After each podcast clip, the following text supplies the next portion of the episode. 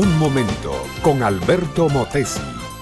Una respuesta práctica a tus interrogantes sobre tu vida y los problemas del mundo moderno.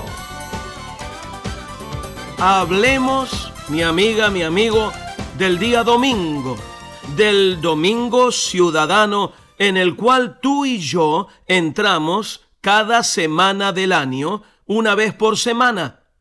¿Qué hacemos los domingos? ¿Cómo empleamos el día feriado?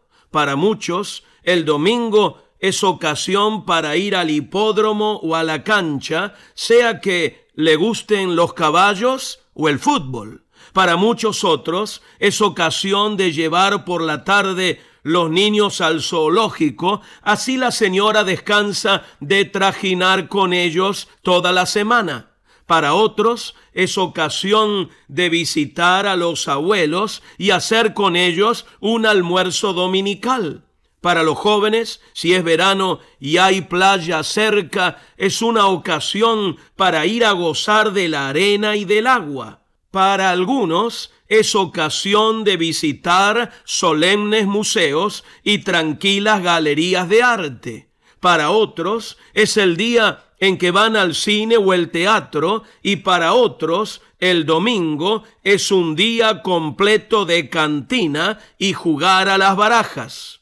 El salmista de antaño sabía emplear los días feriados. En el Salmo 27 dice, Jehová es mi luz y mi salvación. ¿De quién temeré? Jehová es la fortaleza de mi vida. ¿De quién he de atemorizarme? Estas luminosas palabras todavía no dicen nada de cómo el salmista emplea los días de fiesta, pero expresan una convicción de su alma. Sigamos leyendo. Aunque un ejército acampe contra mí, no temerá mi corazón. Aunque contra mí se levante guerra, yo estaré confiado.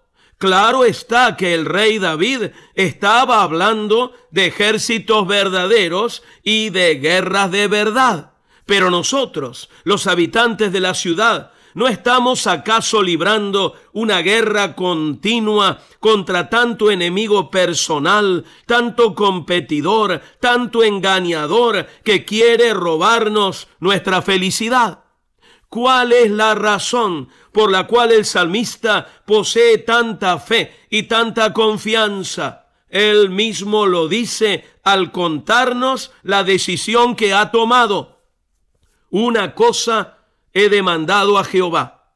Esta buscaré, que esté yo en la casa de Jehová todos los días de mi vida para contemplar la hermosura de Jehová y para inquirir en su templo. Aquí tenemos la razón de la tranquila confianza y triunfante fe del salmista él concurre regularmente al templo para contemplar la hermosura de Dios. Cuando David dice contemplar la hermosura de Dios, se refiere a cuando lo contempla en meditación y en el estudio de su palabra. Para David, la hermosura de Dios, el Dios espiritual e invisible de Israel, consiste en su ley, en su palabra, en su verdad, y va al templo a orar, leer y meditar. ¿Cómo estás, mi amiga, mi amigo, empleando tus domingos? La mejor manera de emplearlos es en ese lugar donde se adora a Dios en espíritu y en verdad y donde se aprende la verdadera manera de vivir. Y estoy convencido que es la forma eficaz para formar una familia feliz. Si la familia adora unida, permanecerá unida. Este fue Un Momento con Alberto Motesi. Escúchanos nuevamente por esta misma emisora. Educación que transforma. ¿Te quieres preparar mejor? Visita Facebook y busca Alberto Motesi University.